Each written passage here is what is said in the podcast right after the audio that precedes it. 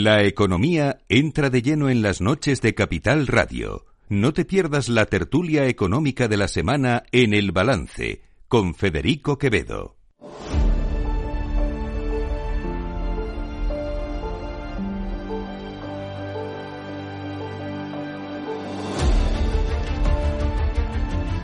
Las nueve de la noche, una hora menos en las Islas Canarias, en la sintonía de Capital Radio, llega nuestro tiempo de tertulia económica, la mejor tertulia económica de la radio española. ¿A que sí, Fernando A mí no me cabe duda. Y parte Claro del sí, extranjero. y parte del extranjero, claro que sí, Alberto Oliver. La mejor tertulia económica del mundo mundial, sin duda alguna. José Luis Moreno. Aquí gracias estamos. a los tres. Buenas noches. Muy buenas noches. ¿Hay que dar créditos del ICO para comprarse vivienda, Alberto Oliver, sí o no? Yo. Estábamos hablando de eso. Empezamos fuerte, empezamos fuerte. Bueno, yo creo que hay que situar el, eh, hay que situar el marco primero, ¿no? Porque Sí. me parece que es importante. Eh, estábamos hablando justo antes de entrar en la tertulia eh, y, y mi opinión es que el problema no es un problema de, de oferta, es un problema de demanda y de cómo y de cómo se está permitiendo el acceso a la demanda y cómo los precios de la vivienda siguen subiendo a un ritmo mucho mayor de lo que hacen los salarios y los precios reales de, de los bienes de consumo normales. Entonces, la vivienda ha pasado de ser un bien de primera necesidad a ser un bien con el que se especula. De hecho, el dato que salió hace unas semanas eh, que reflejaba que eran casi 6 de cada 10 viviendas que se estaban comprando sin necesidad de pedir una hipoteca. Eh, la gente que tiene la capacidad ahora mismo, sobre todo en grandes ciudades, que tienen perspectivas de crecimiento económico, eh, eh, de, de revalorización de los, de los bienes eh, tipo la vivienda, eh, están sometidas a una presión que no tiene nada que ver con la gente que necesita acceder a la vivienda. Claro. Y yo creo que aquí es importante diferenciar entre quién necesita acceder a una vivienda porque tienes que vivir en algún sitio y quién está eh, haciendo negocio con la vivienda. Y para mí el principal problema es quiénes están haciendo negocio con la vivienda, que están invirtiendo, obviamente porque el mercado en, en nuestro país y en la Unión Europea lo permite hasta cierto punto y también según los casos, ¿eh? porque eh, podemos entrar en, en algunos casos donde, donde esto no es exactamente así, como luego apuntaré en el, en el modelo de Viena em, de vivienda pública, con un 75% de vivienda pública, donde los precios aguantan mucho mejor y la gente no tiene la necesidad de comprarse una vivienda porque no es un bien con el que se pueda especular. Em, eh, y aquí en España está ocurriendo precisamente lo contrario. Es decir, el, el otro día eh, comentaba, les estaba comentando antes que en, en mi urbanización, donde yo vivo, el- eh, yo me compré la casa hace 10 años, eh, se ha vendido el piso de abajo. Sí. Y les ha costado 2,2 veces lo que me costó a mí hace 10 años. Claro, esto, eh, esta situación obviamente que te cambia la configuración de, de los sitios donde tú vives, porque obviamente la persona que se ha comprado esa casa no tiene el mismo poder adquisitivo que tengo yo. Yo ahora mismo no podría comprarme mi propia casa, Claro. o sea, yo ahora mismo no podría acceder a mi propia vivienda porque tuve la suerte de comprarla hace 10 años Eh, y, y está, está generando un estrés muy importante en la población española. ¿no? Vemos modelos como, por ejemplo, en Ibiza, donde la gente, eh, lo- los servidores públicos, ¿no? pues policías, eh, médicos, enfermeros, enfermeras, Sí. eh, tienen que estar viviendo o malviviendo en, en caravanas, en pisos subarrendados, en habitaciones eh, pequeñas, por- porque no, no, no son capaces de acceder ahora mismo a una vivienda. Y ahora mismo está ese problema encima de la mesa y para mí los créditos del ICO lo único que van a hacer va a ser agravar, eh, la eh, agravar esta subida de precios loca que estamos viendo en, en el ámbito de la vivienda. ¿no? Al final, si tú facilitas el acceso que legítimamente la gente tiene derecho a, a comprarse una vivienda, por supuesto, y más si es para primera vivienda. Eh, si ahora 6 de cada 10 viviendas se compran sin necesidad de hipoteca, eh, es, es previsible que se incremente el número de personas que puedan acceder a una vivienda pidiendo una hipoteca. Sí. Entonces eso va a disparar los precios. El problema no es regular por la parte de facilitar el crédito a las personas que van a tener una deuda de 30 a 35 años, o sea, que van a, van a firmar el contrato más importante de su vida a 30 a 35 años, yo creo que lo que hay que abordar es la parte de la demanda y cómo estamos, eh, cómo estamos gestionando eh, la demanda eh, y la especulación en la vivienda y yo creo que hay que poner freno, volver al- a, volver a hablar de la regulación de precios en la vivienda y, y poner freno a, a la especulación en la vivienda. Yo, yo no, no estoy casi nada de acuerdo Ya me lo imaginaba. en lo que ha comentado Alberto. Por lo que sea. No Yo- que sea, no, lo voy, a, lo voy a intentar explicar. Yo, yo sí pienso que una parte importante del problema de la vivienda, que no se da en toda España, sino se va, se da en aquellas ciudades donde hay más demanda que oferta, porque Sí. cuando la oferta es mayor que la demanda, no se produce este problema. Eh, es un problema que ha creado el sector público. Eh, los gobiernos, diferentes gobiernos, ¿no? Primero, porque el primer tenedor de suelo para construir vivienda encima eh, es el sector público. Y quien decide dónde se puede construir y dónde no y qué se puede construir es el sector público. El que desarrolla la regulación para y da los permisos para construir es el sector público. Y además el que asusta a los dueños de vivienda eh, para poner en mercado viviendas para alquilar es el sector público, dando una hiperprotección a determinados inquilinos que se acaban eh, convirtiendo en ocupas. Es el fenómeno nuevo que tenemos de inquilino ocupa, ¿no? Que tú eh, accedes a una vivienda como inquilino y por tus condiciones te acabas convirtiendo en, en un ocupa, una persona que no paga ningún alquiler y además eh, hiperprotegido por el gobierno y un problema que ha causado el gobierno se lo tiene que solucionar un particular. Eh, España durante muchos años, eh, por la legislación que teníamos, eh, pasó a ser un país de, siempre decíamos, de propietarios. La, la, legislación que hubo favoreció que esa clase media incipiente que había en nuestro país en época de la dictadura, bueno, pues fueran accediendo pues a comprar vivienda, en una parte eran viviendas de protección pública, eh, de construcción pública y, luego eh, ese, ese, ese país de propietarios, pues por las razones que sea, eh, ha empezado a evolucionar hasta un país que tiene que ser de inquilinos porque muchos no tienen capacidad económica para comprarse una vivienda. Ah, y te diré que a mí tampoco me parece mal, ¿eh? Pero bueno. No, pero yo intento hacer como un relato de dónde estamos. Entonces, claro, ahora la vivienda es un problema. Eh, la, vivienda es un problema y por eso todos los partidos políticos ponen encima de la mesa determinadas medidas. Y es verdad que hay medidas que ayudan a solucionar el problema y otros que agravan ese problema. Yo creo que desde luego el prohibir el acceso a la inversión en vivienda agravaría el problema. Eh, eh, otro problema que tenemos en nuestro país es que, como hay poca movilidad a la hora de buscar empleo, pues eh, la gente no está acostumbrada a moverse de una ciudad a otra y, vivir más en régimen de alquiler, como pasa pues en Estados Unidos, en el Reino Unido, como pasa en Francia, como pasa en Austria, que hemos comentado, ¿no? Entonces, a partir de aquí, ¿qué, medidas se están poniendo encima de la mesa?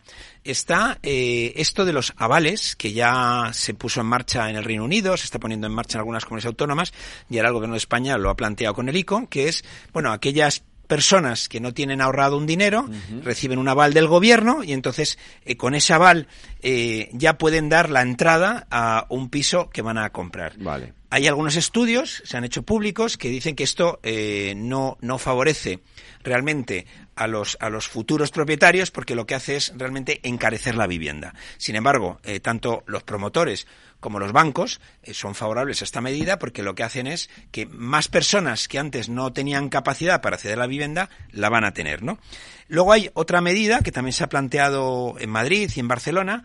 Eh, hay un estudio ahora de, de Iguay que ha visto la, la, luz, que es se pueden transformar eh, oficinas que están antiguas en viviendas. De, hecho, los datos que se manejan en este estudio es que hay 2,5 millones de metros cuadrados de oficinas que pueden transformarse en viviendas. En el caso concreto de Madrid se habla de hasta 20.000 nuevas viviendas. Bueno, pues esto hay ejemplos en, el edificio antiguo de Hacienda que está en María Molina, lo ha adquirido el Grupo LAR junto con Dacia y a, cambio de pagar 205 millones de euros va a convertir una mole que se dedicaba, digamos, a oficinas en nuevas viviendas con uso mixto. Bueno, pues esto es un poco eh, el objetivo de muchas medidas, que es que haya viviendas a precios asequibles. Ese precio asequible significa que el mismo dinero que tú puedes pagar eh, a través de un alquiler, pues también puedes tener la opción en algún momento dado de comprarte una vivienda y eh, representando un porcentaje de cuál es de cuál es tu salario, teniendo en cuenta además,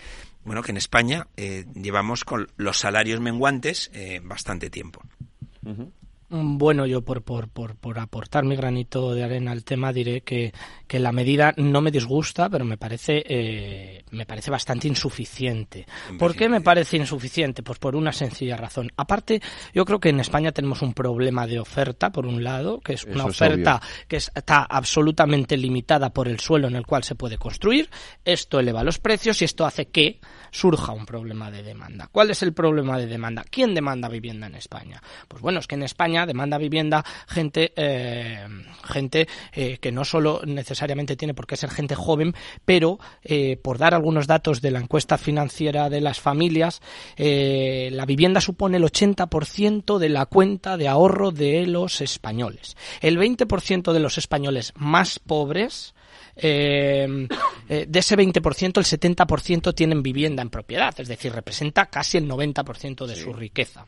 Eh, esta medida, ¿por qué digo que es insuficiente? Pues es insuficiente porque cuando uno quiere adquirir una vivienda en España no necesita solo el 20% del valor, ¿no? sino que va a necesitar además otro 15% añadido en forma de impuestos. Quizás también nos tenemos que plantear dar incentivos, no solo a nivel, en este caso, autonómico, sino a nivel nacional, desde el punto de vista de, eh, de, los impuestos que se pagan en la adquisición de una vivienda, porque muchos jóvenes, y esta medida de hoy creo que afecta a aquellos que ganan, eh, mm, son menores de 35 años, tienen familia, ¿no? hijos a cargo, y además eh, no superan los 37.800 euros brutos anuales. Y esto es lo que a mí me preocupa, porque siempre se sacan estos datos, ¿no? 37.800 euros brutos anuales. Estamos hablando, eh, eh, oiga, de, gente que no es eh, multimega millonaria, quiero decirte. Es eh, la clase media española, aunque nos pueda parecer un sueldazo o unos ingresos extraordinarios. Entonces, bueno, lo que tenemos que calcular es en función de la renta disponible, es decir, qué dinero le queda al ciudadano a la hora de decidir adquirir una empresa. No 37.800 euros brutos anuales, como dicen, cuando tenemos una presión fiscal del 40%. Es decir, a mí esto, estos datos a la hora de, llevar a cabo medidas, sinceramente, pues, eh, o, de, proponer políticas públicas, no me, no me, no me, terminan de convencer. Si bien creo que, bueno, pues se pueden, eh, se pueden llevar a cabo. Eh, sí, ahí sí me permites un poco, cuando desde el Ministerio se hacen los cálculos de a qué personas vamos a favorecer a la hora de conceder un préstamo del ICO para poder acceder a las viviendas, yo creo que las personas que hacen esos cálculos eh, están muy alejadas de la realidad. Porque, claro, no es lo mismo 37.500 euros mm. eh, de renta anual o de ingresos brutos anuales en Madrid que en Segovia, obviamente, en Cádiz. que en La Coruña, sí. No es lo mismo. Y tampoco es lo mismo, no solamente porque el nivel de riqueza de ese salario es distinto en un sitio que en otro, sino que el coste de la vivienda en una ciudad como La Coruña, una ciudad como Segovia, una ciudad como Zaragoza, una ciudad como Madrid, no tiene nada que ver. Entonces, eh, yo a veces echo mucho de menos eh, que haya una territorialización de estos datos a la hora de acceder a, ese tipo de ayudas. Porque claro, eh, lo que puede resultar como una gran ayuda para comprar una vivienda en Ciudad Real a un matrimonio joven, pues en Madrid puede sonar hasta ridículo. Alberto, querías añadir algo. Sí, bueno, varias cosas. Em, yo no sé si conocéis la paradoja de Bres, que es, es, una, es, una, es un teorema eh, eh, formulado y probado por un matemático que lo que viene a decir es en el terreno de la automoción, ¿no? que añadir un carril más a una carretera normalmente lo que acaba produciendo es un incremento del tráfico y un mayor eh, embotellamiento dentro de las, de las vías carreteras. Y aquí está pasando un poco lo mismo. Pero yo os quería preguntar una cosa. Eh, esto ya se ha probado, ya se ha probado, se ha analizado. Eh, en Londres eh, se, se, hizo exactamente esta política de vivienda entre el año 2013 y 2019. El informe que llegó al, al Parlamento británico fue tan demoledor que tuvieron que retirar las ayudas inmediatamente, porque los costes de la vivienda habían duplicado a los costes de las ayudas. Es decir, el efecto que había tenido los, los avales había beneficiado esencialmente a los promotores de la vivienda. semana. Y bueno, o sea, podemos mirar, eh, por ejemplo, el, eh, podemos podemos ver lo que pasó. Dices, no, es un problema de oferta porque no hay terreno Pero en informe se habla de que no se incrementó la oferta. Entonces, cuando tú mantienes la oferta... Efectivamente, es que además no se incrementó la oferta. Es, decir, el problema. que el, eh, que el, el problema es la demanda. Eso es. Entonces, pero tú estás dejando al sector privado gestionar el dinero público. Es lo mismo que con las ayudas que se dan a los inquilinos, quienes se acaban beneficiando de los incrementos de precios que se producen en las viviendas en alquiler, de las ayudas que dan directamente a los inquilinos, son los, eh, son quienes alquilan esas viviendas. Es decir, pero es que esto es que esto ya se ha aprobado y a mí lo que me llama la atención es que no hagamos una evaluación de políticas públicas donde se miren todas estas cosas. Y además, es un problema de oferta, ¿no? La paradoja de Bras, no, de Bras, de, de perdón, no, no, solo opera en, el, en, en, términos de vehículos en carreteras. Aquí en España tenemos una, un ejemplo extraordinariamente bueno que viene a reflejar que el incremento de la oferta no reduce en absoluto los precios, sino todo lo contrario. Eh, cuando, eh, antes de que estallase la burbuja inmobiliaria en los años 2000 a 2007, España construía más vivienda que Francia, que Italia y que Alemania todas juntas. Entre 2000 y 2007 no bajó el precio de la vivienda en ningún lugar de España. Entonces, vamos a dejar de hacernos trampas al solitario en este sentido. Eh, lo comentábamos antes también, en, Estados Unidos están dando, eh, en Estados Unidos, que es la meca del libre mercado eh, por excelencia, está ocurriendo una cosa extraordinariamente curiosa que tenemos que prevenir aquí. La gente que, gana más dinero, la gente que trabaja en grandes tecnológicas en Nueva York, ya no puede acceder a la vivienda en Nueva York. Lo que está haciendo es eh, comprarse viviendas en otros lugares, pues por ejemplo en Delaware. ¿Qué ocurre? ¿Qué, ¿Qué, está pasando? Que está teniendo un efecto cascada. Los precios de Delaware están disparándose y entonces la gente de Delaware eh, no puede comprarse viviendas en Delaware porque las ha comprado alguien que tiene un salario tres o cuatro veces superior al suyo, que vive en Nueva York y que ha adquirido esa vivienda para poder pagarse su vivienda en Nueva York para recibir una rentita todos los meses. Es decir, aquí de qué estamos hablando? ¿De economía productiva o de economía rentista? Porque para mí la vivienda es un bien de primera necesidad y tiene efectos sobre el conjunto de la economía. Es decir, cuando los jóvenes no pueden acceder a vivienda, tardan más en emanciparse. Eso tiene efectos en la economía. Cuando un joven, cuando las familias, cuando no podemos formar familias a una edad razonable, eso tiene efectos en la economía de un país. Cuando, cuando los jóvenes tienen que destinar la mayor parte de sus rentas a, a tener que, que, poder vivir en, una vivienda, lo que ocurre es que ese dinero no se destina a economía productiva. ¿Quién va a montar una empresa si tiene que destinar el 75% del salario para vivir en una habitación compartida con tres amigos eh, porque viven en Madrid? Y no, eh, entonces, yo creo que tenemos que, tenemos que poner estas cosas encima de la mesa y hacer un análisis razonable de, de qué cosas han funcionado también en otros sitios. ¿Y es el sector público responsable, que decía José Luis? Por supuesto por supuesto, las malas políticas, de, las malas decisiones, que no aprendemos de las malas decisiones porque no hacemos evolución, evaluación de políticas públicas en este país. La única agencia de evaluación de políticas públicas la desmantelamos hace muy la van a crear. hace relativamente poco. Pues ojalá, ojalá la creen y ojalá funcione, porque el problema no es que la creen, porque ya la tuvimos y no funcionó para nada. ¿Qué cosas habría que hacer? digo, vamos a pasar de, las musas al teatro. Eh, vale. Me paro, ¿no? Sí, no, no, no, no, no, porque, o sea, o sea, no te pares. Quiero decir que quiero que, le dediquemos un tiempo a esto, sobre todo eh, al, plantear qué, qué es lo que se puede hacer. Quiero decir, pues efectivamente hay mucha gente que quiere comprarse una casa y, necesitamos soluciones. ¿no? Claro. Eh, em, o sea, yo creo que lo primero es que hace falta un, un gran pacto de Estado en torno a la vivienda porque es un problema de primer nivel. Ojalá. Em, eh, no es una. en educación le va a ver una cuestión, efectivamente. Bueno, o sea, yo, yo, digo que creo que es lo que hacia dónde tendríamos que ir, ¿no? Em, de acuerdo. Eh, y luego yo creo que podemos fijarnos en los sitios donde ya han funcionado estas cosas. Es decir, antes hablábamos del modelo de Viena. Ejemplo modelo de Viena. El modelo de Viena es un modelo donde el 75% de la vivienda es en régimen de alquiler público. Eso te ha estabilizado el mercado y la ciudadanía parece ser que está contenta porque lleva el mismo partido gobernando con el mismo modelo de vivienda pública desde 1918. Es decir, lleva 105, 106 años hace ahora en el poder, quitando los periodos de invasiones y guerras, y, demás, ¿no? Pero el modelo de Viena es un modelo que ha estabilizado los precios. La gente no destina, eh, no, no, no, destina las la, parte de la renta que tenemos que destinar ahí. ¿Y cómo se consigue? Obviamente esto no se consigue en una legislatura, es un, un proyecto a largo plazo. ¿Hace falta más vivienda pública? Sí, hace falta vivienda mm. pública en alquiler y ir construyendo mucho. Pero no llegamos para solucionar este problema solo con la construcción de vivienda pública porque la vivienda pública tarda tiempo en construirse. Entre medias, ¿qué hay que hacer? Hay que facilitar a las personas que tienen ahora mismo vivienda eh, disponible y que la tienen vacía.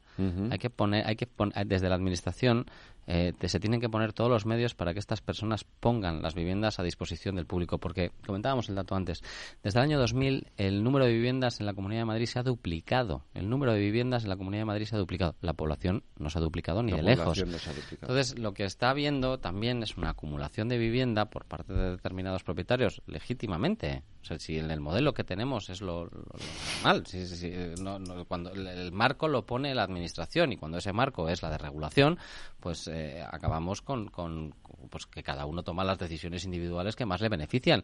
El homus económicos, que es, que, es, lo lógico que yo haría. Vamos, que yo tú me sobrase la pasta, pues a lo mejor digo, oye, ¿dónde hay que invertir? Pues hay que invertir en ladrillo, que es lo seguro, ¿no? Entonces hay que establecer un marco para que toda la gente que tiene vivienda en, en, propiedad y que no la está alquilando porque simplemente está especulando con ella, eh, hay, que hay que facilitarle de manera muy activa la posibilidad de eso, con seguridad en el alquiler, con seguridad en, en la rehabilitación energética. Oye, la administración te rehabilita la vivienda y la tienes que mantener en, en alquiler durante un periodo de siete años para volver a recuperarla a unos precios de mercado. La administración tiene que facilitar todas estas cosas. Y luego también hay un tema, es, es verdad que la, la, administración no puede eh, construir vivienda nueva a una velocidad suficiente como para dar respuesta a ese problema, pero en determinadas situaciones yo creo que se podrían habilitar el derecho de tanteo por parte de la Administración para aumentar el parque de vivienda más rápido de lo que estamos haciendo. Estamos hablando de, no entro en, por poner un ejemplo, no, no quiero que lo cojáis al pie de la letra porque la situación de los pisos, por ejemplo, de la Sareb quizás no sea la más adecuada, pero eh, hay muchas inmobiliarias y muchos bancos que quieren deshacerse de, su, en su balance de determinados activos. Oye, la administración puede eh, mediar, puede hacer bonos. José Luis sabe de bonos mucho más que nos, mucho más que yo. Seguro que la administración puede hacer, puede emitir bonos para comprar vivienda a precios razonables y ponerla en el mercado lo más rápido posible.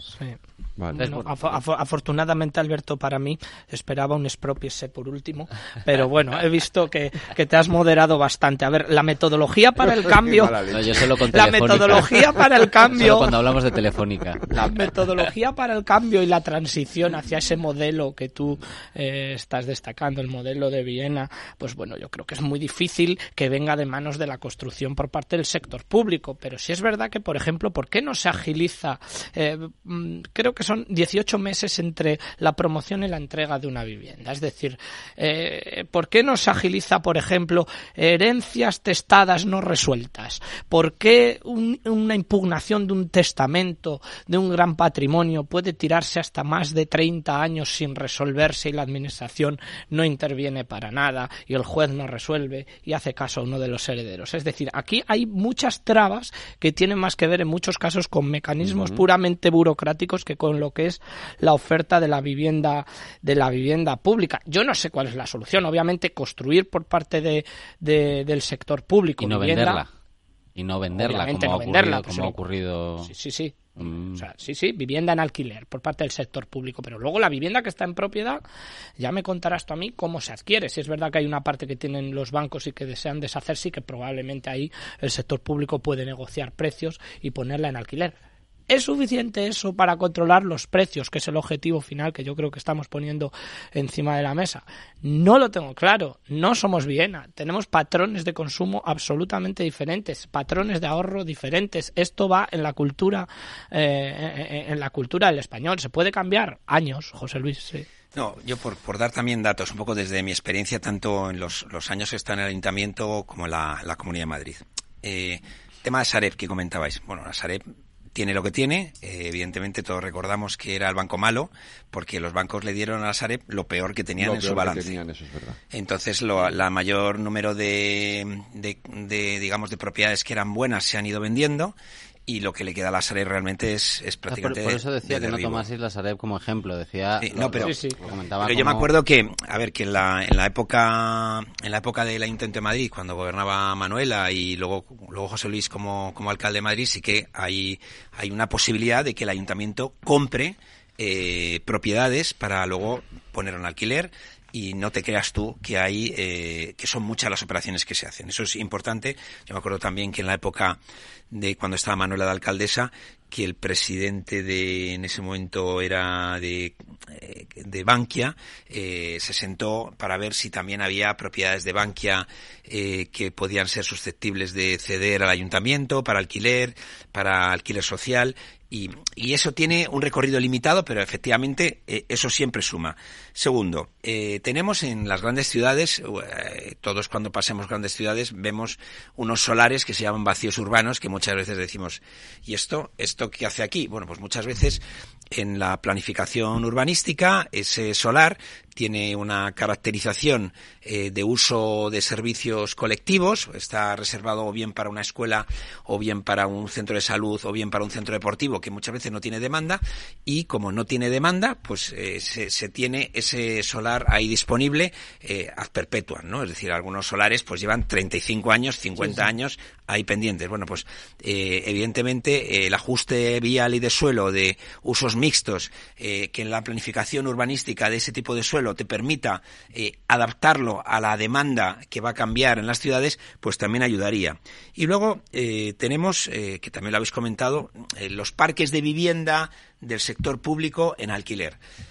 Hay que diferenciar lo que se llama el precio asequible de lo que se llama la vivienda de protección social eh, donde en muchos casos, y yo he vivido los casos del antiguo IBIMA, que ahora se llama Empresa Social de la Vivienda, donde, eh, bueno, pues muchos inquilinos eh, no cuidan las viviendas que tienen porque consideran que al ser eh, algo público es de todos, no es de nadie, yo no la cuido. Y el nivel de degeneración que se produce en esas viviendas, cuando tú analizas caso por caso, pues te llama mucho la atención. Y luego ocurre lo mismo con, con el índice de ocupación. Eh, en un aspecto donde, ocupación con K, eh, un aspecto donde sí que se tiene que ser muy Uh, digamos, muy fuerte por parte de la Administración es diferenciar la ocupación con K mafiosa de la ocupación eh, con necesidades familiares. En algunos casos, eh, yo he visto casos donde se utiliza pues el sistema de eh, patada a la puerta, ocupación y a partir de ahí una, un alquiler en segundas vueltas a familias con necesidades. Es decir, que igual que en el fenómeno de la inmigración ilegal, tenemos, eh, digamos, mafias asentadas en el circuito y, y, no hay que y una cosa es lo que pasa con las personas que para mí eso es lo más importante y otra cosa son las mafias. En el sistema de las ocupaciones pues también hay unas mafias con las que la justicia eh, la policía y los poderes públicos tienen que garantizar que eso no se produce. Porque es verdad que el efecto el efecto eh, de sacar de mercado de viviendas sobre todo no tanto de empresas que ya tienen recursos para para gestionar estas situaciones sino cuando tú ves pues una persona mayor que, que tiene eh, una vivienda en alquiler eh, que para él es el complemento de la renta de la jubilación que tiene, bueno, pues cuando esta persona eh, ve casos eh, reales de, ocupación, eh, pues muchas veces retira eh, esa vivienda del alquiler, porque nadie, nadie en su sano juicio tiene viviendas eh, vacías y eso eh, todos recordamos las normas estas que decía no, los, los, las entidades públicas y privadas que tengan viviendas vacías van a pagar un, un IBI eh, cuadriplicado, no sé qué, me gustaría ver las cuentas de cuánta gente está pagando ese IBI cuadriplicado, ¿no? porque luego, ahora la verdad, pues como digo yo, lo que no se ocupa con C es muchas veces porque la gente tiene miedo a que se le ocupa con K. Entonces, digo, eh, el principal responsable del problema que es un problema, pero también es una oportunidad que tenemos en nuestro país y en algunas grandes ciudades como Madrid con la vivienda, es el sector público. Hay que poner más suelo en disponibilidad para construir esa vivienda. Hay que permitir, hay fórmulas, eh, ahora mismo eh, hay eh, las fórmulas de los pisos compartidos de toda la vida. Bueno, pues están desarrollando, sobre todo para estudiantes, pues unos sistemas de vivienda que son, bueno, la evolución de las antiguas residencias universitarias, donde pues estu estudiantes de doctorado, eh, donde incluso eh, personas en los primeros años de, su trabajo pues están alquilando estas, estas viviendas y hay pues muchas empresas, muchos particulares que sí que están de alguna forma apostando por esta forma de, eh, de permitir que la gente tenga acceso a la vivienda. Y luego, a ver, cuando se habla de especulación, bueno, todo el mundo que compra una vivienda como forma de ahorro aspira a venderla en más de lo que la compró en los últimos años ha habido mucha gente que ha tenido que venderla por debajo del precio que la compró, es decir, eso de que la vivienda nunca baja no es cierto, ha bajado, lo que pasa es que ha bajado en sitios donde no había demanda, no en sitios donde había demanda. Y luego, eh, lo mismo, cuando uno tiene una vivienda en alquiler, en propiedad y la alquila, lo que le interesa es alquilarla porque primero tiene unos gastos fijos de comunidad de propietarios y de instalaciones que si no tiene que hacer frente a ellos y lo que le interesa es que la persona, la familia que alquile eh, esa vivienda pues no, eh, no deje de pagar la renta de alquiler. A partir de ahí, pues eh, evidentemente la solución de, de, de, Viena pues lleva más de 100 años en construirse. Eh, en España y en Madrid cada vez hay más pisos en alquiler. La oferta de alquiler ahora mismo comparada con la que había hace 30 años no tiene nada que ver. O sea, hay muchísimos y de hecho las últimas eh, construcciones que se están haciendo en Madrid son lo que se llama build to rent. Es decir, son empresas que ya están especializadas en construir para alquilar. ¿Por qué? Porque cada vez hay más movilidad y luego tenemos el, fenómeno del teletrabajo que hace que haya muchas personas pues que trabajen en Madrid a lo mejor unos, unos días y el resto de días están fuera de Madrid donde el acceso a la vivienda es mucho más, más sencillo.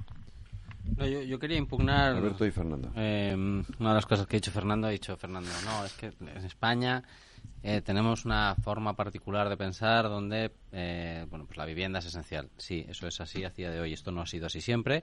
Esto se inicia en la época franquista con la entrega de viviendas a precios muy reducidos, entre otras cosas porque en aquel momento el régimen necesitaba pasar de, un sistema donde tuviese algo con lo que negociar con las, con las partes. ¿no? Es decir, eh, cuando alguien tiene algo que perder, siempre las negociaciones suelen ser más fáciles, ¿no?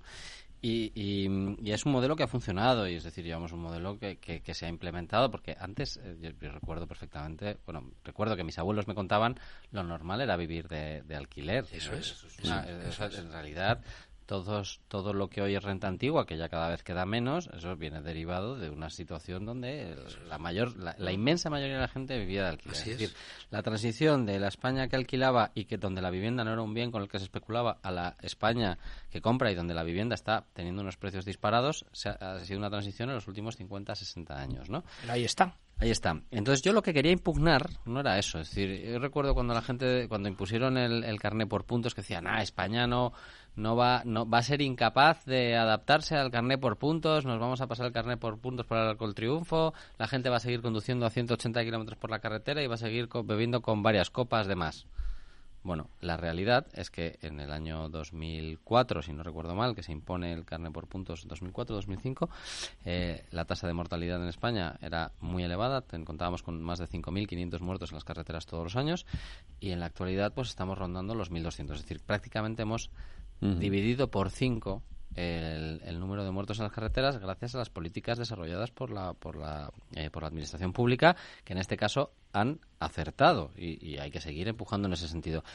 Pero y, ahora ir por la carretera y ver a un coche que va a 140, a mí me llama la atención. Voy a 120, 130 kilómetros por hora y ver a un coche que vaya más rápido llama la atención.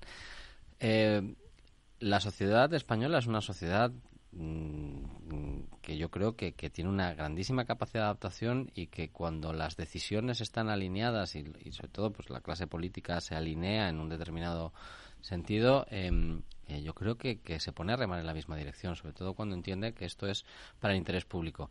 Pero es que lo que estamos hablando es que la vivienda mm, eh, empieza a ser un problema en muchos lugares de nuestra geografía. Es verdad que son zonas particularmente tensionadas que probablemente en Villaviciosa de abajo no te pase.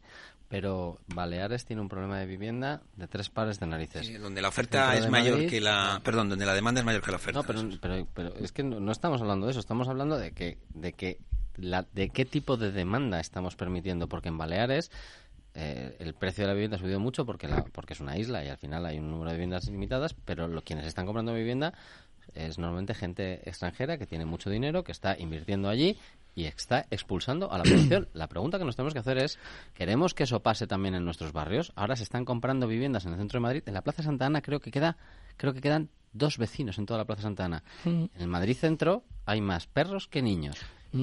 Estamos generando sociedades que son una especie de, teatro de cara a la galería, donde tenemos, pues sí, pues Fórmula 1. Venecia, Roma, sí. Estamos generando ciudades donde expulsamos a la población que ha generado las condiciones para que eso explote así. Pero si yo, no, a mí me parece que tenemos que plantearlo. Creo que tienes tu parte de razón, ¿no? Pero es como cuando mis alumnos, como os decía fuera de fuera de la onda me dicen a mí que es que todo esto es culpa del capitalismo feroz, ¿no? Y que la solución Yo creo que hay soluciones. y que la solución es prohibir, prohibir o cambiar el atractivo de una ciudad y de una comunidad autónoma que está en una absoluta emersión, en, eh, donde hay seguridad jurídica en relación al resto de España, donde existe libertad económica y protección de la propiedad con respecto al resto de España, eso dicen los indicadores, ¿no? Y donde se genera fundamentalmente empleo, no sé si de calidad, porque eso tendría que mirarlo, pero que se genera eh, más empleo que en el resto de la media de eh, regiones españolas. Eso, eso, de alguna manera, es un polo de atracción, Alberto,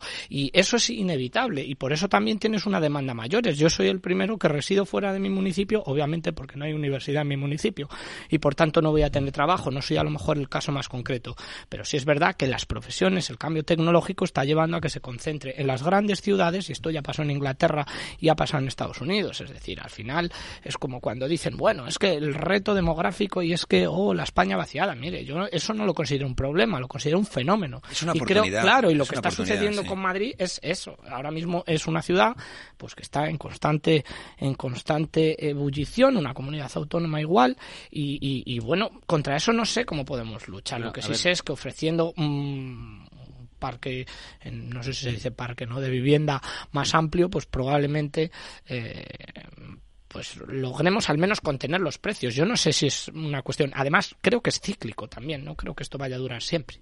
Yo, creo que sí y que, o sea, Córdoba, yo, por ejemplo, por salir un poco de, Madrid, ¿no? Eh, Córdoba ha perdido población en los últimos, los últimos años. El precio de la vivienda en Córdoba ha seguido subiendo. Ha ocurrido que Córdoba Centro se ha vaciado y entonces ahora, de hecho, comprar en, Córdoba Centro, pues en algunos puntos es incluso asequible y todo el mundo se ha desplazado a la periferia. Pero el precio medio de la vivienda se ha multiplicado también en Córdoba, incluso perdiendo población. Es decir, que, estamos entre un fenómeno que no se explica fácilmente solamente por la demanda de personas que compran. Trudeau, en Canadá, poco sospechoso de ser un peligroso comunista coreano. Em, no te creas, eh, tomó algunas decisiones durante la pandemia que no fueron muy liberales. En el año 2023 tomó una decisión porque la vivienda en Canadá era un problema. Los precios de la vivienda se estaban disparando y decidió, fíjate, decidió prohibir la compra de viviendas a extranjeros que no residiesen en el país. Es decir, tú para poder acceder a un bien de primera necesidad como es la vivienda, se prohibió en Canadá la compra de viviendas si no vivías en el país. Es decir, prohibió la especulación, prohibió las inversiones extranjeras en vivienda para especular. Yo no sé si esto es aplicable en el marco de la Unión Europea, pero creo que se están haciendo cosas en otros sitios y hay que ver cómo funcionan. No hace falta volver a caer en los mismos errores en los que hemos caído en el pasado, pensando que liberalizar suelo es la solución a todos nuestros males. Y creo que se puede mirar lo que se ha hecho. Oiga, ¿Viena funciona? Pues vamos a intentar llegar hacia el modelo de Viena. ¿Que nos cuesta 40 años? Pues oye, en algún momento tuvo que empezar Viena también a construir su modelo. ¿Que funciona lo de Canadá? Oiga, pues a lo mejor hay que ver si dentro de la Unión Europea hay más países que estén afectados, porque Londres seguro que está, bueno, Londres no está en la Unión Europea, eh, seguro que en Berlín está pasando tres cuartos lo mismo, seguro que en París está pasando lo mismo. Y es que es un problema para las personas que viven en las ciudades, no es un problema para los inversores.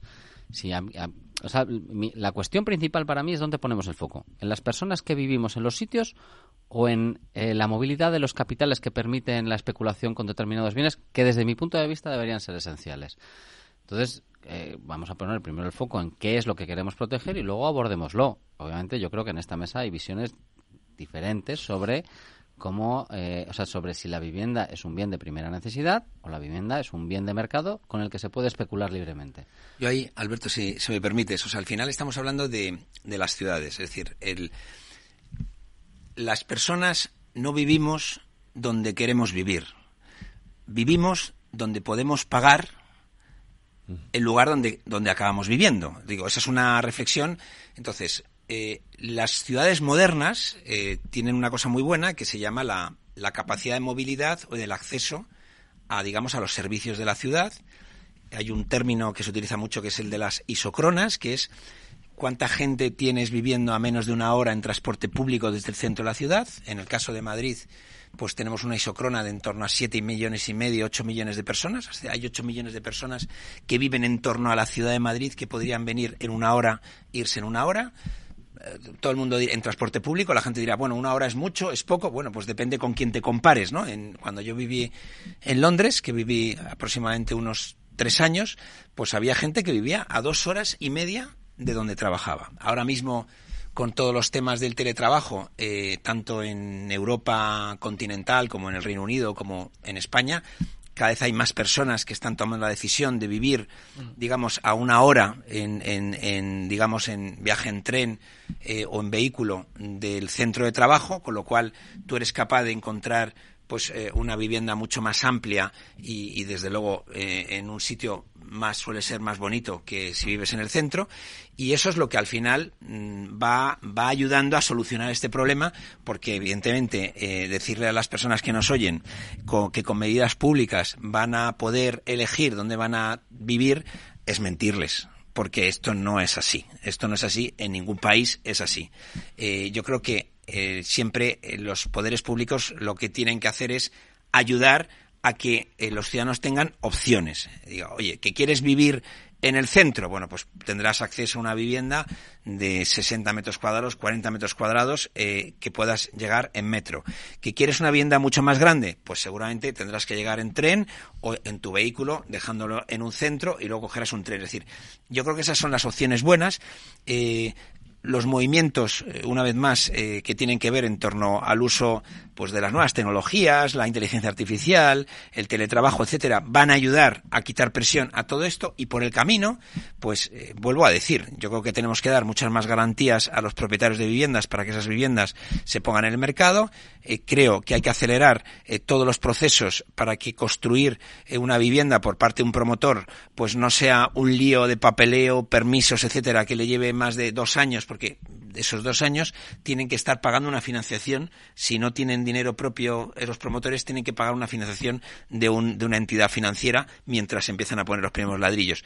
Que haya eh, una ley de suelo que te permita los usos mixtos, es decir, que no tengamos esos vacíos urbanos en las ciudades.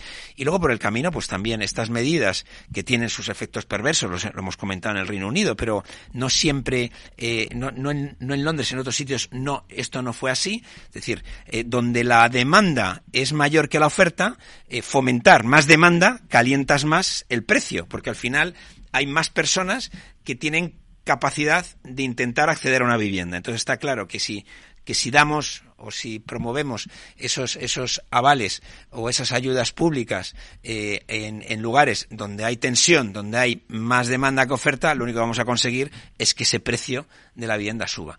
Y a partir de ahí, pues eh, evidentemente eh, lo que tú has apuntado de que haya un pacto por la vivienda es fundamental, igual que sería fundamental hacer un pacto por la educación, porque todos sabemos que solucionar el problema de la vivienda como el de la educación, pues no se hace en una legislatura ni en dos. Entonces, para que tú consigas medidas de impacto que tienen muchos componentes, necesitas mínimo pues unos 8 o 16 años y eso significa que va a haber cambios de gobierno. Tengo que hacer una pausa y te os doy la palabra a vosotros Hey, asistente, busca cómo proteger mis ahorros de la inflación. Hay aproximadamente 19 millones de resultados. ¿Quieres que los lea? Buf, mejor que no. Puedes seguir buscando entre millones de contenidos, pero un asesoramiento de calidad solo te lo dará un especialista. En Renta 4 te ofrecemos un servicio de asesoramiento gratuito siempre que lo necesites. Entra en r4.com y descubre cómo te podemos ayudar. Renta 4 Banco. ¿Quieres más?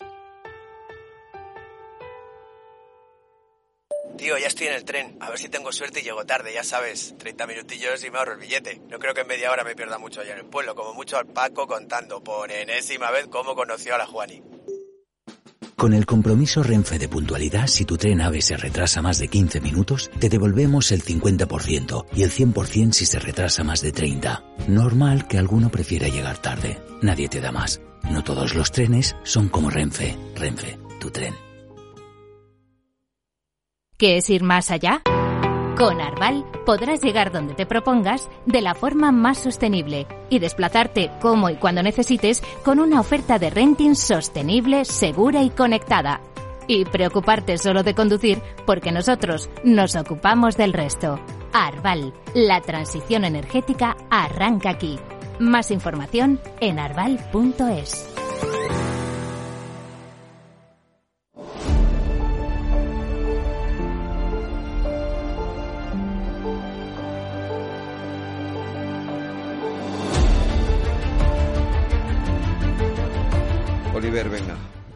Yo, a ver, eh, eh, creo que creo que tenemos que dar un paso atrás y ponernos un poco de acuerdo en, un punto anterior al de la vivienda, ¿no? Porque me, lo decía antes, me da la sensación de que no estamos de acuerdo en si la vivienda es un bien de primera necesidad bien o de un mercado. bien de mercado. eh, y yo creo que Probablemente que- sean las dos cosas. Claro, pero es que si es las dos cosas, la aproximación desde el, desde el ángulo puramente capitalista no se puede dar. Entonces decía José Luis, no, eh, las ciudades se regulan gracias a que eh, la gente puede vivir a una hora por la isoclina, no, sé Isocrona. isocrona, por la isocrona.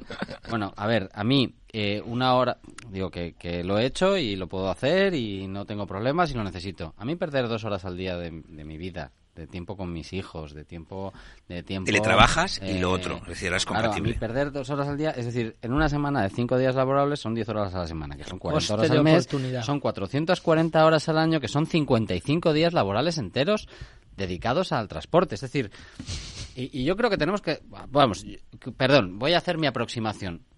Yo voy a hacer una carta a los Reyes Magos de dónde me gustaría vivir y cómo me gustaría vivir. A mí me gustaría vivir en una ciudad donde obviamente haya oportunidades laborales, donde tenga servicios públicos cerca de donde vivo y donde pueda ir, fíjate lo que te voy a decir, andando, al trabajo. Fíjate lo que te voy a decir, qué disparate.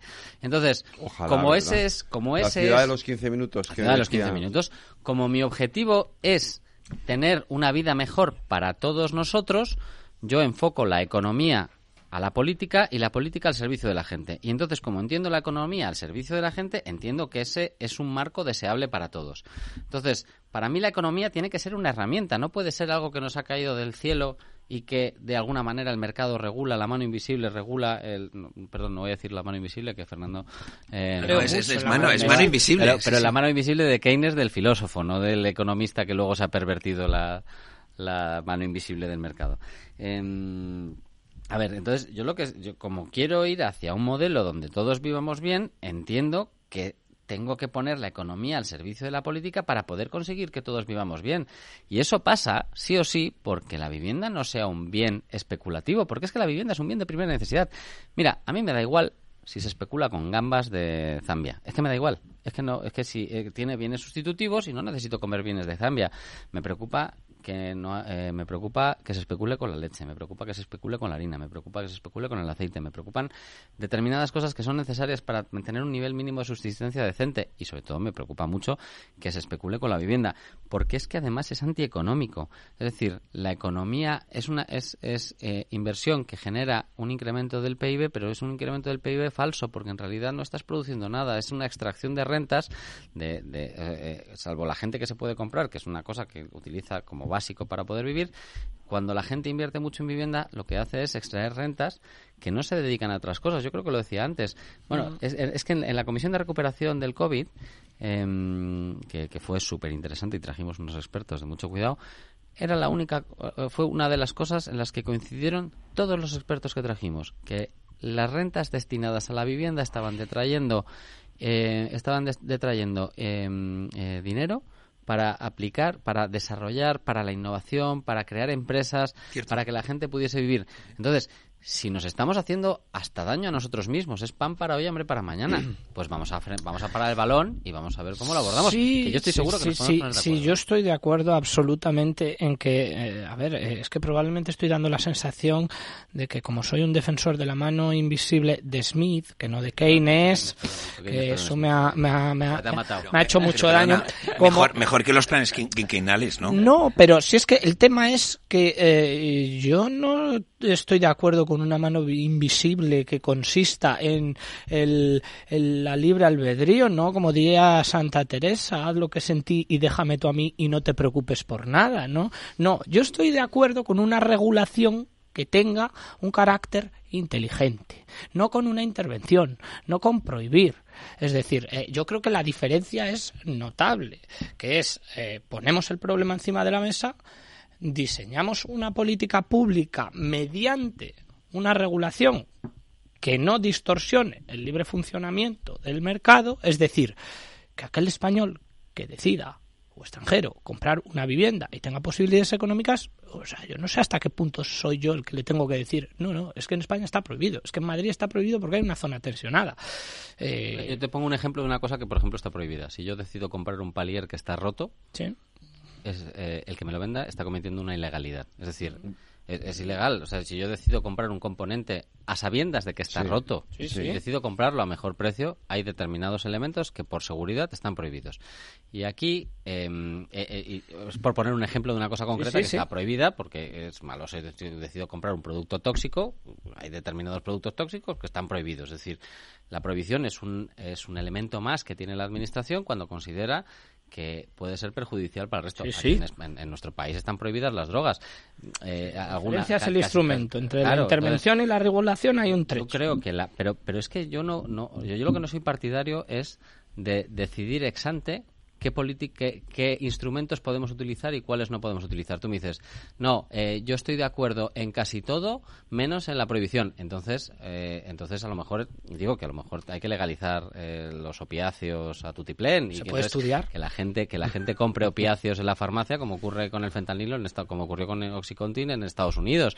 de alguna manera los compramos. yo no estoy de acuerdo con todos los planteamientos, pero creo que la Administración tiene instrumentos suficientes para poder hacer una política completa en el marco de la vivienda, que no pasa ni solo por prohibir, ni solo por construir, ni solo por comprar, ni solo por dar seguridad jurídica, probablemente es una política un conjunto a largo de plazo, de medio y largo mixta, plazo, de regulación y de liberación. Y que tenga que ver con un por supuesto que, prohibir, tiene que ser pues mixta. Que prohibir vamos, si hay, me tenéis aquí por un liberal radical. Si hay un, si hay un sector donde donde el sector público eh, tiene muchísimo que hacer y mucho hace, es en el sector público, es en el, sector de la vivienda. O sea, es que no es, uno no puede hacer lo que quiera en la vivienda. Está sometido a, regulación estatal, autonómica y local. Eso es. Y además, eh, parte del problema, vuelvo a decir, es que ese exceso de protección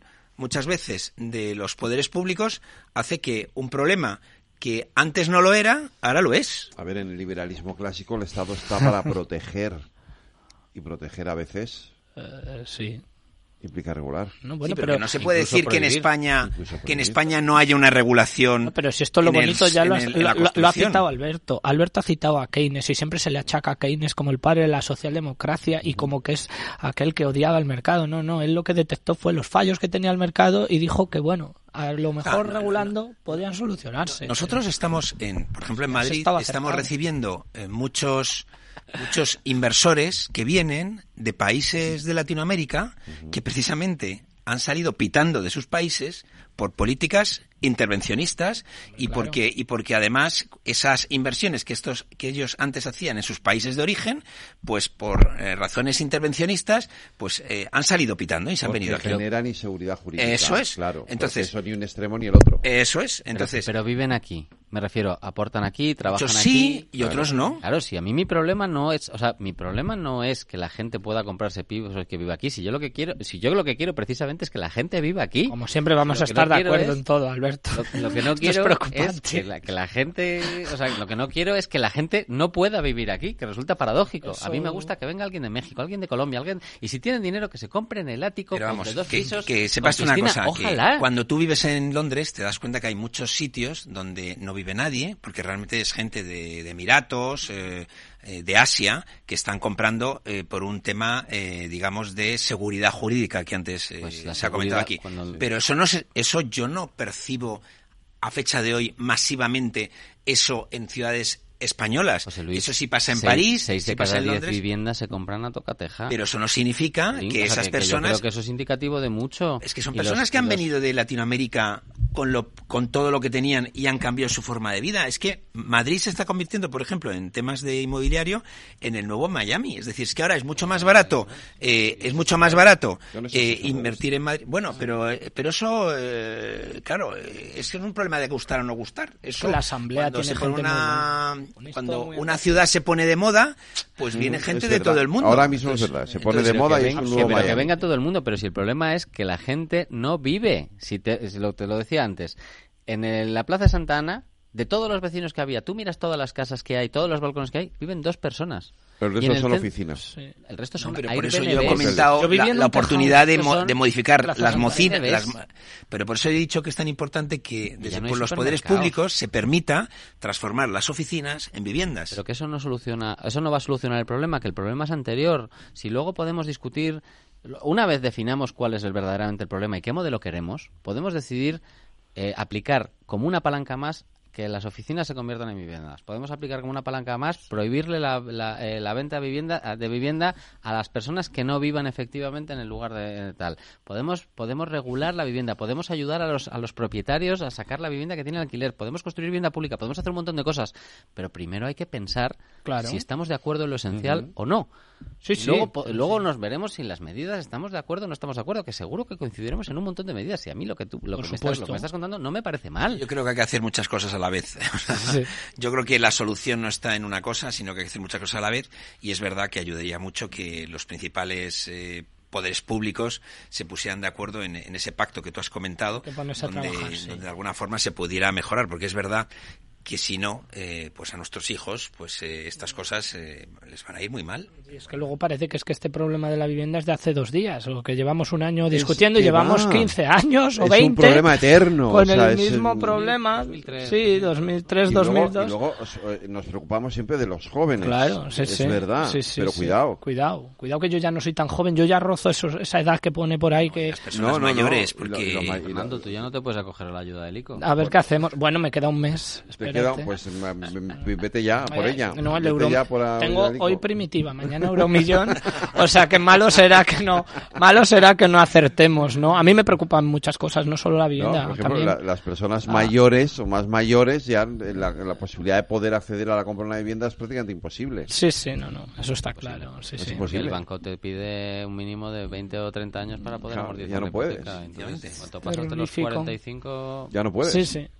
Eh, bueno, y las implicaciones que esto está teniendo también en la inflación, de hecho, eh, bueno, ya creo que ha salido un dato esta mañana. Se ha, salido el dato, el dato no es malo, pero tenemos una inflación subyacente ahí. La inflación sigue, la sigue presionando mucho la vivienda, la sigue presionando mucho la energía, en este caso la energía eléctrica, los carburantes, es verdad que menos mal que se han mantenido un poco ahí cuasi estables, no, pero... tenemos ese problema, sobre todo con el tema del aceite, que en un año se ha disparado un 173%, que es como yo lo, se lo decía antes a Laura Blanco, como nuestra prima de riesgo. Sí, y con previsión de eh, sequía para este año que hará que a mayores siga creciendo el precio, porque es brutal, el olivo depende absolutamente de la cantidad de agua. No nos ha dado tiempo de hablar de los agricultores, ¿no? decir, pero es evidente que, estamos teniendo un problema ahí bastante gordo, Yo me pregunto porque el problema, ¿por qué no se controla la inflación, no? Porque sigue no es fácil. Bueno, yo, a ver, yo... Está siendo más difícil de lo que esperaban. Hernández de Cosa ha dicho que, es, que ha ido mejor de lo que se esperaba. Es decir, o sea, no es, no es un buen dato, pero el dato es un poco mejor de lo que, se esperaba. Parece que está estancándose. Porque la subyacente ha bajado. El problema sigue siendo el tema de los alimentos y sobre todo con el asunto del mm. aceite, que es inexplicable, ¿no? Yo a mí me, gusta que, alguien, gustaría que alguien me explicara por qué hay, eh, por, qué se ha disparado de esta manera. Pues la sequía. No lo sé, yo ya veo muchos tutoriales en TikTok para hacerse huevos fritos con agua, cuidado. Y el otro día lo intenté y no sale nada mal. Ya lo decía, esto lo pues decía, creo que lo decía. es que tú esto se lo explicas a mi madre y fritos con agua bendita. Esto Para, para mi padre un huevo frito con agua yo creo que es como el calimocho, es algo que está prohibido. Pero es lo que se llama el huevo poché o el huevo, ¿no? toda la vida, es decir, lo que no tiene las puntillitas. Claro, no, no, no. Ah, ya, claro, eso ya no. Es que aquí en España nos gusta con puntillitas. Claro, pero ya pues, si lo haces con agua hirviendo, con puntillitas no sale. Yo me acuerdo cuando me vine a vivir, eh, bueno, cuando me independicé en su día, ¿no? Mi, madre enseñándome a hacer un huevo frito y me decía siempre, dice, no utilices para hacerte huevos fritos aceite de girasol, ¿eh? Siempre de oliva. Y yo decía, pero vamos a ver por favor. Ahora la quería yo ver a mi madre haciendo los huevos fritos con eh, aceite de oliva. Tienes, tienes, tienes otro, otra forma de hacer el huevo frito, es la air fryer. Ah, bueno, claro, claro. Sí, sí. sí, se ahorra mucho. un poco ¿eh? de spray, se ahorra un montón y sale casi bien. Sí, no está mal, no está mal. no te voy a decir yo que estamos cambiando nuestros patrones ¿Eh? de consumo y Hombre, producción. ya te de digo comida. yo, pero oye, no, no, perdóname, que es no. que, Sí. eh, o sea, el consumo de, eh, yo, o sea, es un- una chorrada, ¿vale? Pero cómo se ha disparado la venta de air fryers Hombre, claro. precisamente para poder utilizar, para poder No, no, utilizar es- una décima parte del aceite que utilizarías para poder hacer un huevo frito o unas patatas fritas, Que la tasa es de brutal. es altísima. Literal. ¿no? Sí. Claro, te cuesta 50 euros la air fryer. Eso es lo que te cuesta 5 litros de aceite. Pues una garrafita de aceite por una air fryer y utilizas menos de media No, hora. no, es que yo cuando hago patatas fritas hago así, plus, plus, con el, con el, el frus frus de aceite y... Así y es, está, así es. está. La verdad es que funciona La perfectamente. verdad que sí. ¿Te saben igual? No, pero tampoco saben mal. Pero no es, no es la ensalada. La No, ensalada... evidentemente, claro. Entonces, eh, pero, pero, pero es que es tremendo, es brutal lo del, lo, de, lo del aceite. Me parece las cosas Pero- más. pero yo creo que lo hemos, lo hemos hablado en esta tertulia en, en más de una ocasión y, y responde a varios factores. Primero, efectivamente, lo- eh, el tema de la sequía que comentaba Fernando, eh, que propició una subida inicial de, de los precios de, de la aceituna y, en consecuencia, del aceite, ¿no? Entonces, eh, eso disparó, de alguna forma, la, la acumulación de, de determinados productores de aceite, de, porque el aceite es un bien que tarda bastante tiempo en, en- en degradarse, en conservado en las condiciones adecuadas y luego adecuadamente mezclado con unos Entre los un poco más, perecederos ¿no? es bastante Claro, durable, te sí. aguanta tranquilamente dos, tres años Ujú. y si lo mezclas y haces un poquito de trampas, que lo hacen bastantes a- Mm. productores, te aguanta tres, cuatro años. Entonces, Espera, em, Alberto, se lo vamos a se contar la próxima semana. Pues ¿eh? nada, el próximo día. se dispara el aceite. Gracias a los tres, Alberto, José Luis, Fernando. Un placer.